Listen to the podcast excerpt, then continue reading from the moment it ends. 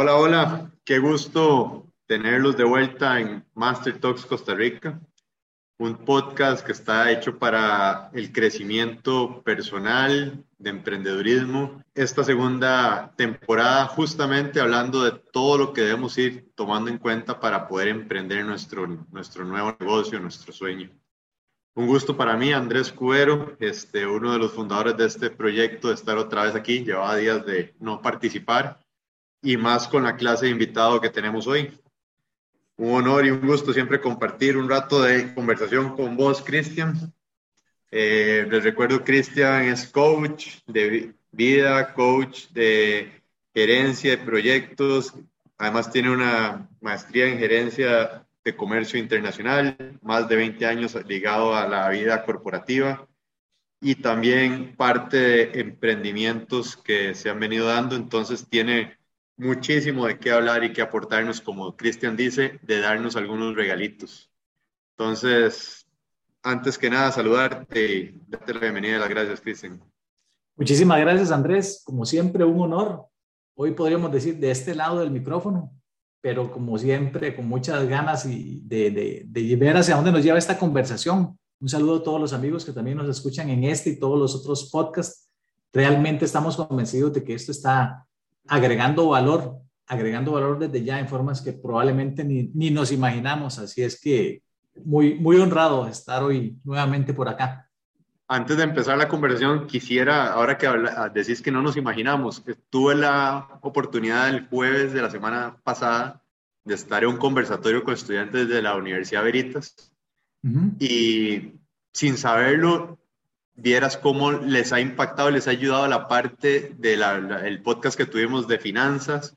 Ya me pidieron, ese día estábamos con el podcast de Andrea, la parte legal, entonces ya también súper atentos porque ahí habían dos o tres que no tenían la menor idea de cómo empezar en este mundo de, de emprender su primera, su, su, primera oficina de proyectos. Entonces, sí, bueno. este, mucho gusto de saber que alguien, con que una persona se vea impactada para bien, vamos de alguna manera creando lo que queríamos darle a los demás. Así Cristian, es después de escuchar, como decía yo ahorita, después de haber escuchado a Andrea, haber escuchado a Axel, haber escuchado a Adolfo con diferentes temas, hay uno que se nos hace muy importante, este, más allá de la marca que queremos vender, registrar en, eh, a nivel legal, de, a nivel tributario, ¿qué es la marca personal? ¿Cómo la podemos definir? Sí, un tema importante, relevante y no siempre bien entendido, Andrés. Pero podríamos decir, y ojo que me estoy sacando aquí esta, esta definición en base a experiencia y base también un poco de, de, de investigación de materia que yo he visto, podríamos decir que la marca personal es un conjunto de atributos percibidos con base en la experiencia, con una persona, con un servicio, etc. Nótese que es altamente también aplicable a cualquier tipo de marca. Por ejemplo, puede que nosotros tengamos marcas preferidas de carros, marcas preferidas de ropa, marcas preferidas, qué sé yo, de tecnología, de computadora, etcétera. Y lo que lleva a una marca a ser una marca es precisamente eso, es, es un conjunto de atributos, voy a recalcar aquí percibidos, porque probablemente sobre esto va a girar mucho de la conversación el día de hoy, Andrés, a través de la experiencia. Y esa experiencia puede ser directa o indirecta, ¿verdad? Yo, si no soy muy conocedor de un área, de un área, digamos, de tecnología y necesito comprar una computadora, probablemente llamo a uno o dos amigos, les pido su consejo, que sepan del área, y esa experiencia indirecta que ellos me pueden transmitir a mí va a ser parte, va a empezar a influenciar la idea, la percepción que yo tengo de una marca, de una computadora. Igual sucede cuando hablamos de marca personal. Y en esta temporada que hablamos de emprendimiento, de gente que quiere ser emprendedora, que quiere llevar una idea a concretarse en un negocio, no es la excepción también. Con base en cómo yo experimento, tengo un, una transacción con una persona o con sus servicios, directa o indirectamente, voy formándome esa lista de atributos en cuanto a, a percepción. Y ojo que digo, puede ser mera percepción, y, aquí vamos a, empezar a, estar haciendo un poquito de abogados del diablo también, porque llega un punto donde, como dicen, la percepción se convierte en realidad, ¿verdad? La percepción se convierte en realidad. Entonces, a tu pregunta, creo que la podemos ir definiendo así, un conjunto de atributos percibidos con base en la experiencia. Entonces, como decías vos, la percepción, aquí lo subrayé, y entonces viene una parte de trabajar lo que proyectamos, posiblemente en, un primer paso, un inicio. Alguien que está iniciando en su negocio, en su emprendimiento, en su sueño, posiblemente no tenga todavía una percepción en el mercado porque está empezando. ¿Cómo, cómo entonces, qué sería lo primero a ir catalogando? ¿Cómo vamos manejando esa, eso que vamos a ir proyectando? ¿Qué, qué, qué podrías decirnos? ¿Cómo proyectar? ¿Cómo hacer que lo que decimos y lo que hacemos y lo que proyectamos tenga algún grado de coherencia? Muy, muy, buena pregunta y, podríamos decir que es la, la, pregunta del podcast de hoy. Me adelanté un poco en el podcast, pero bueno. No, pero está, está perfecto. Vamos a lo que vinimos. Hay un modelo de manejo de marca personal que se llama, en inglés es PI, son tres letras las otras, las últimas dos hacen un calce en español. La primera es P de performance, o sea, rendimiento. La I es imagen y la E es exposición, exposure en inglés. Entonces, performance o resultados, ¿verdad? rendimiento. La I de imagen, la E de exposición. Es, es, un, es un triángulo que debe mantenerse sólido y fuerte porque sobre esa base es que yo voy a construir mi marca personal. ¿Qué sucede con una gran parte de los emprendimientos? La gente se enfoca originalmente en la imagen. ¿Qué, tanto me voy a ver? ¿Cuál va a ser mi logo? E invertimos una gran cantidad de tiempo en la parte, podríamos decirle, visual, estética, etcétera y eso está bien, eso llegará, eso hay que trabajarlo también, pero no podemos dejar de lado las otras dos. Esta es la, la parte de exposición. ¿Cuáles son, ¿Cuáles son las ventanas de oportunidad? ¿Cuáles son las audiencias? ¿Cuáles son los medios en donde yo quiero empezar a ser expuesto? Pero antes de llegar a estas dos, la primera, y es la base fundamental de todo el triángulo, podríamos decirle, es el rendimiento, es el performance, son los resultados. Yo necesito ser bueno en lo que estoy haciendo. Entonces, podríamos decir que una marca personal no se crea de la noche a la mañana. Es una constante de alto rendimiento en un ciclo de mejora continua. Si yo quiero ser coach, digamos, voy a hablar de, de, mi área, yo, yo estoy practicando el coaching desde hace algún, algún tiempo, pero yo primero tuve mi proceso de coaching, también sigo teniendo mi propio proceso de coaching personal y a través del tiempo me voy descubriendo en una gama de servicios, en una gama de, ramificaciones, digamos, que también me apasionan y donde yo necesito seguir dando rendimiento y dando resultados, entrenamientos corporativos, asesorías, consultorías, etcétera. Pero yo necesito poner mucho énfasis, sobre todo al principio, en esa parte fundacional, porque si mi rendimiento no es bueno, si yo no soy bueno en lo que estoy haciendo, la imagen y la exposición me pueden aguantar un tiempo, pero tarde o temprano llega a caerse. Pensemos, pensemos, Andrés, en los artistas, ¿verdad? En los cantantes. ¿Cuáles son los cantantes de, moda en un momento dado? Los cantantes de, moda van y vienen. Hay nombres que uno los escucha una vez en la radio, pegaron una buena canción, fue número uno y no, no se vuelven a escuchar. Pero hay otros que pasan la prueba del tiempo, ¿verdad? Y vemos, qué sé yo, no sé, los Rolling Stones, vemos a Cher, vemos a, qué sé yo, José Luis Perales, para decir algo en, en español. Es gente que en su momento tuvieron una buena imagen, que tuvieron una buena exposición, pero la parte fundacional, que es la calidad de lo que están ofreciendo, esa maestría y esa mejora continua, hace que el tiempo que el tiempo no sea un determinante para que ellos estén ahí o no, porque la imagen puede cambiar, sobre todo cuando hablamos de imagen personal, sobre todo en esas instancias artísticas, la imagen les puede cambiar. Pero si hay talento, es la, la piedra angular. Más claro imposible, así como lo estás poniendo. Eso me lleva entonces a, algo que posiblemente no es de esta charla, pero entonces es la importancia que hemos escuchado muchas veces de mantenernos estudiando en el tiempo, mantener, mantenernos evolucionando en, como evoluciona el mundo y no podemos quedarnos para los que nos escuchan jóvenes graduandos o cercanos a graduando, que cuando uno termina una universidad, un título universitario cree que ya llegó a la cúspide y es apenas el inicio del camino.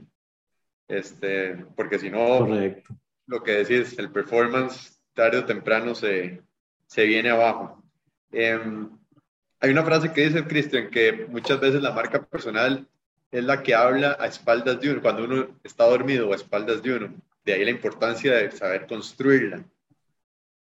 ¿Cómo, ¿Qué pasa? ¿Cómo crees vos? ¿Cómo debemos corregir cuando hemos metido la pata en alguna de esas tres puntos del banco, de las tres patas de, ese banco? ¿Cuál sería la forma correcta de empezar a corregir en el tiempo esa marca? Hay que mantenerse muy de cerca de nuestra, de nuestra audiencia, por lo menos de la audiencia que nos interesa, para saber cómo estoy siendo percibido. vuelvo a la parte de percepción en un momento determinado, porque la marca personal, si bien yo la puedo planear, si bien yo la puedo trabajar, finalmente yo no la defino. Quien la define es la persona que está al otro lado. ¿Quién está percibiendo el servicio que yo estoy dando? ¿Quién está percibiendo el valor que yo le estoy agregando? Qué está comentando, ¿verdad? Con su círculo más cercano, eh, de, independientemente del, servicio en el que estemos, qué está comentando, cuál es la información que está pasando. Ahí yo necesito llegar, ahí yo necesito acompañarme probablemente de, profesionales o, o buscar los medios y recursos para saber cómo me están percibiendo. A veces la retroalimentación llega clara y directa de un comentario, termino un seminario y la gente se me acerca, me da retroalimentación de lo que le gustó, lo que no le gustó, lo que se podría mejorar en una segunda eh, exposición. A veces viene por redes sociales, si tenemos las redes sociales, está más que abierta ahí. Puede ser espada de doble filo, pero ahí viene eh, normalmente claro y pelado. Pero necesitamos mantenernos muy de cerca monitoreando, ¿verdad? Es, ese, es esa, esa medida que me dice a mí cuál, cuál finalmente está siendo la percepción eh, y mantenerse cuidándola. Hay un efecto que yo le llamo el efecto chilindrina también, para, para los amigos que no han visto o, nunca vieron la serie del Chavo del Ocho, que fue una serie cómica mexicana que tuvo un récord ahí de mantenerse, no sé, más de 50 años en, en pantalla, en televisión. Tremenda marca personal, ¿no? Exactamente, exactamente. Bueno, pero a personajes, a ciertos personajes del Chavo, como a la chilindrina, después de ese boom que fue, fueron famosísimos y quedaron impregnados en, el inconsciente colectivo, por lo menos de, algunas de nuestras generaciones, les costaba mucho encontrar trabajo en algo que no fuera con ese personaje que habían creado. A la Chilindrina le costó montones e, e hizo películas, hizo series después y la gente la seguía percibiendo como la Chilindrina también. Entonces, yo necesito acompañarme para saber si necesito reinventarme también yo en, esa forma en la que yo estoy siendo percibido. Y en ese caso la chilindrina pues fue un boom, pero a veces también el boom no es tan bueno y la gente nos sigue percibiendo, nos sigue relacionando con algo que no es necesariamente a lo que yo le estoy apuntando. Entonces yo creo que mantenerse ahí de cerca con, con la gente es, es, una, es una excelente forma. Y lo mencionabas antes también y estoy completamente de acuerdo, mantenerse relevante uno. Lo que era relevante para mi performance, para mi rendimiento hace 10 años, hace 15 años, no lo es necesariamente ahora. Y vos mismo lo has mencionado en otros podcasts, ¿verdad? Que hace poco estuviste llevando algunos eh, cursos de, creo que era de tramitología o de inspecciones, más bien de inspecciones. Eh, y aún con toda tu experiencia, Andrés, aún teniendo una firma, dijiste, yo sigo aprendiendo y seguí aprendiendo de cosas que para mí tal vez eran ya un dado y no, es, bueno seguirse, seguirse manteniendo relevante en ese sentido. Entonces yo creo que esas son cosas simples, no necesariamente fáciles, pero a las que hay que echar mano para seguirse, para seguir manteniendo este, este triángulo de rendimiento, imagen y exposición muy claro y muy intencional para uno. Cristian, vamos al primer regalito, como te gusta llamarlo a vos. poniendo una supuesta charla con asesoría, si estuviera, si yo, emprendedor día uno, te preguntara ¿cuáles dos o tres pasos debo introspectar antes de poder querer poner en blanco y negro cuál va a ser mi marca o cómo quiero proyectarla? ¿Qué crees que es la primera, hacia dónde debería, alguien llevar ese pensamiento, esa introspección para poder conocerse, entenderse antes de proyectarlo? Muy buena. Hay una gran pregunta que normalmente pasamos por alto, pero es la que nos lleva a la parte fundacional. Más que pensar en qué voy a hacer el día uno, qué voy a hacer, yo necesito tener claro y trabajar en quién soy. ¿Quién soy? O sea, cuando la gente ve a Cristian, ya sea que tenga yo un negocio de coaching, una firma de arquitectura, una firma de abogados, una firma de ingeniería, lo que sea, ¿qué ven en mí? ¿Qué soy yo para ellos? ¿Soy crecimiento? ¿Soy sueños que se van a concretar? ¿Soy el salvamento legal? ¿Qué, qué quiero yo? ¿Qué quiero yo ser y representar para la gente? Y trabajar a partir de ahí, porque yo necesito hacerlo primero en mi mente, todo empieza en la mente, y luego, luego en el día a día yo eso lo voy a vivir, lo voy a, lo voy a exhalar, ¿verdad? Eh, nosotros hablamos en nuestros em, círculos de, de coaches y de, entrenamiento, de entrenadores corporativos, cuando uno ya está mentalizado, cuando uno ya, como digo yo, ya se sienta en el, en el asiento del piloto, uno no deja de ser coach prácticamente nunca. Y a veces yo le digo a la gente, bueno, a veces uno nada más tiene que, que dejar ese sombrerito de lado, porque estoy en una fiesta, estoy en una reunión familiar, etcétera. Y por más que uno intente, se acerca a alguien y vio algún video tuyo, vio algún artículo que escribiste o lo que sea, y te va a hacer conversación al respecto también. Si ya hay una marca que esté acuerpada por este, por este triángulo, ¿verdad? entonces, en el momento en que ya eso llega a tu ADN, yo veo a Andrés y yo digo, sí, yo en Andrés veo construcciones sostenibles, yo en Andrés veo construcción de sueños, y eso para mí es lo que representa Andrés, y no lo va a dejar de ser las 24 horas del día, pero yo necesito preguntarme eso, porque si la, pregunta, la primera pregunta que yo me hago es, ¿qué voy a hacer automáticamente voy a brincar a pensar en una imagen y pensar en una exposición, cuáles son los medios, cuáles son las redes sociales. Pero ahí yo necesito, necesito tener una sustancia muy fuerte y muy sólida que, que me respalde. Y si es un producto lo que yo estoy vendiendo, si no es un servicio, es, es un producto, es lo mismo, porque nunca es solamente un producto. Nunca es solamente un producto. Yo puedo vender zapatos de fútbol, y puedo pensar que vendo zapatos de fútbol. Y si pienso eso, voy a seguir vendiendo zapatos de fútbol. O puedo, o puedo vender un rendimiento superior para un atleta. Y ahí va a cambiar la cosa. El tipo de asesoría que yo le puedo dar a mis clientes, el tipo de producto que yo voy a traer a mis clientes, el tipo de investigación que yo voy a hacer de mis zapatos de fútbol va a ser diferente. Pero yo eso necesito mentalizarlo primero para que la gente lo perciba ya apunté eso porque voy a tirar esa tarea en la oficina que todos, creo que lo que quiero decir, que todos lo sepamos, porque me imagino que eso es muy fácil tal vez definirlo a veces de quién soy, si, soy un, si es unipersonal el emprendimiento o el negocio. Pero llevándolo ahora a un estrato un poquitito, moviéndonos un poquitito hacia, hacia un lado que ya haya evolucionado en el emprendimiento, que cómo hace uno para permear ese quién soy a quiénes somos. Una, cuando somos dos o más.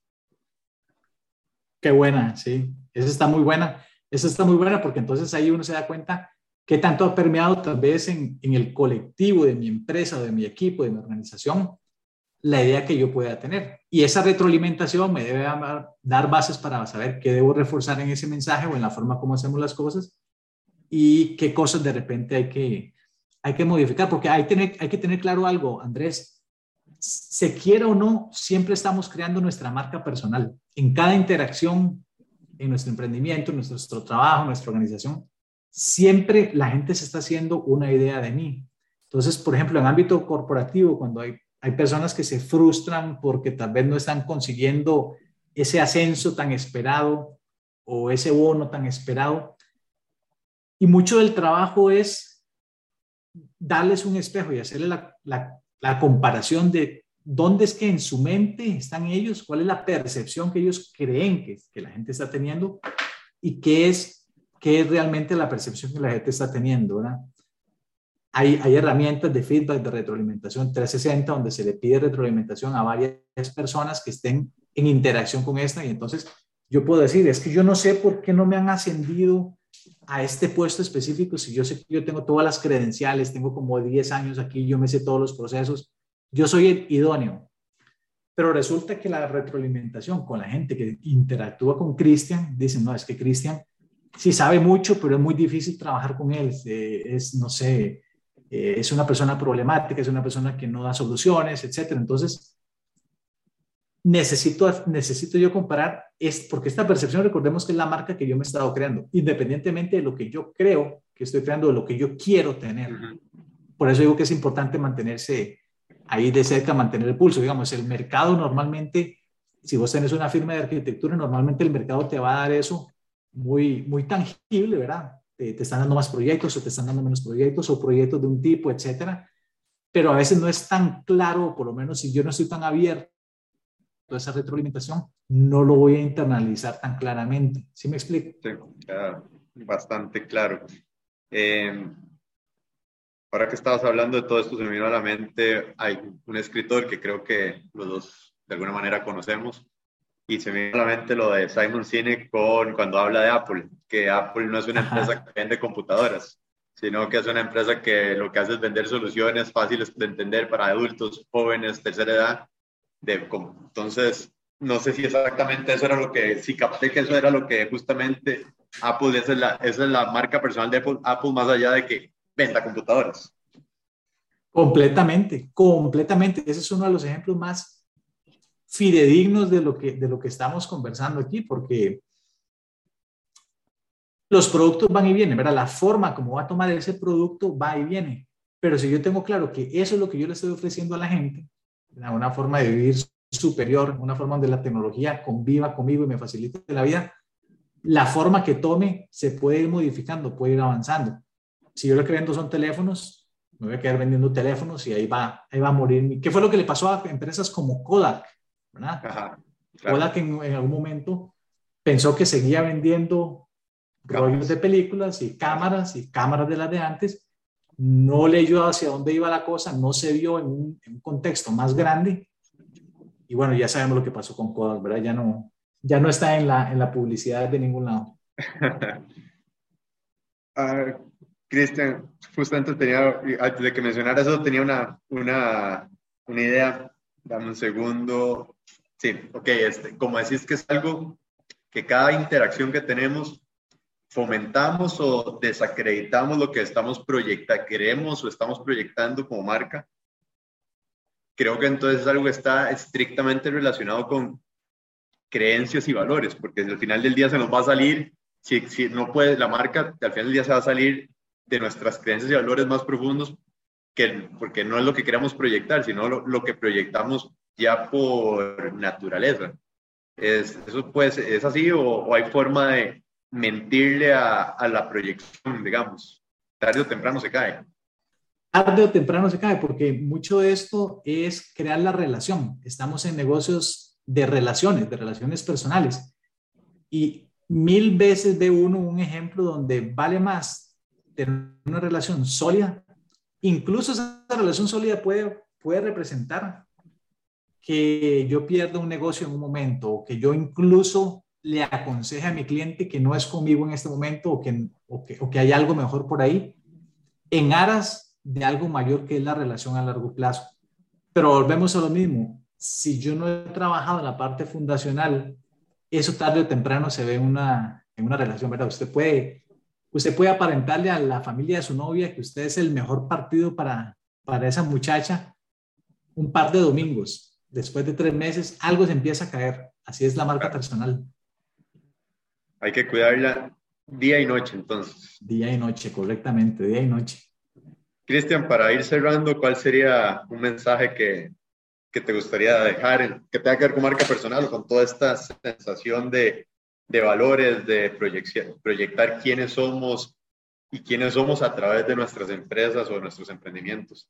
No sé si algún mensaje, algún, alguna idea, algún, algo que le puedas regalar a la audiencia. No, súper bien. me, ha gustado mucho la conversación, Andrés, y yo, yo pienso que uno debe verse como en una extensión en su emprendimiento. Ahora, el emprendimiento para que sea algo de, impacto, que sea algo de valor, debe ser una extensión de lo que uno es o de lo que uno aspira a ser, incluso, ni siquiera de lo que uno es, porque en el mismo negocio uno puede verse mejorando como persona.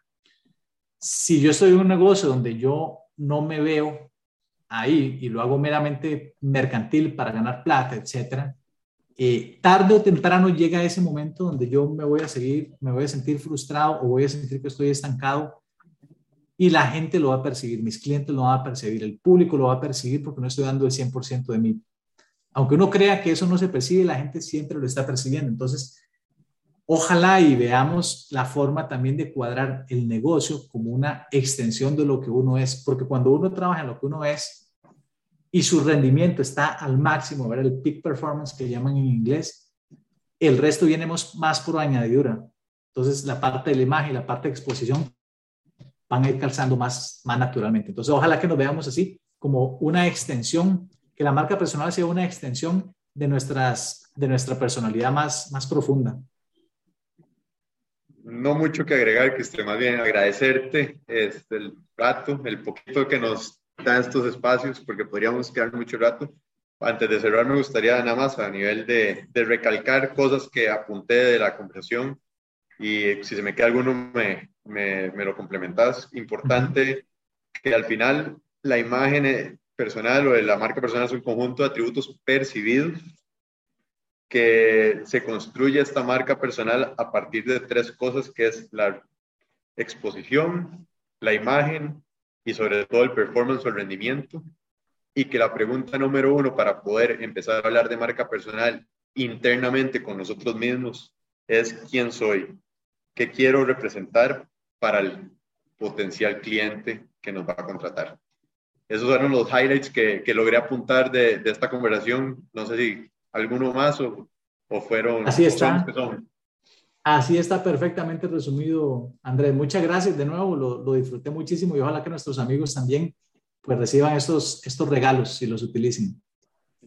A vos las gracias, Cristian, a todos ustedes por acompañarnos en un capítulo más de podcast de Master Talks Costa Rica. Recuerden, fue creado única exclusivamente para ayudar a que los emprendimientos, a las ideas, a los sueños empiecen a tener un norte más claro. Eh, desde aquí cerramos con este con esto, las entrevistas hacia los especialistas de esta segunda temporada.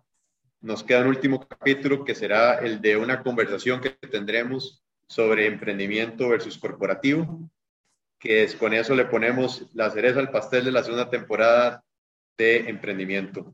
Las gracias a los que nos escucharon hasta este momento. Para mí, Andrés Cubero, un gusto poder tratar de ser uno de los que va dirigiendo este, este nuevo podcast de Master Talks Costa Rica. Síganos en nuestras redes sociales de Instagram, de Facebook y dele me gusta a Spotify. Gracias. Hasta que nos volvamos a encontrar.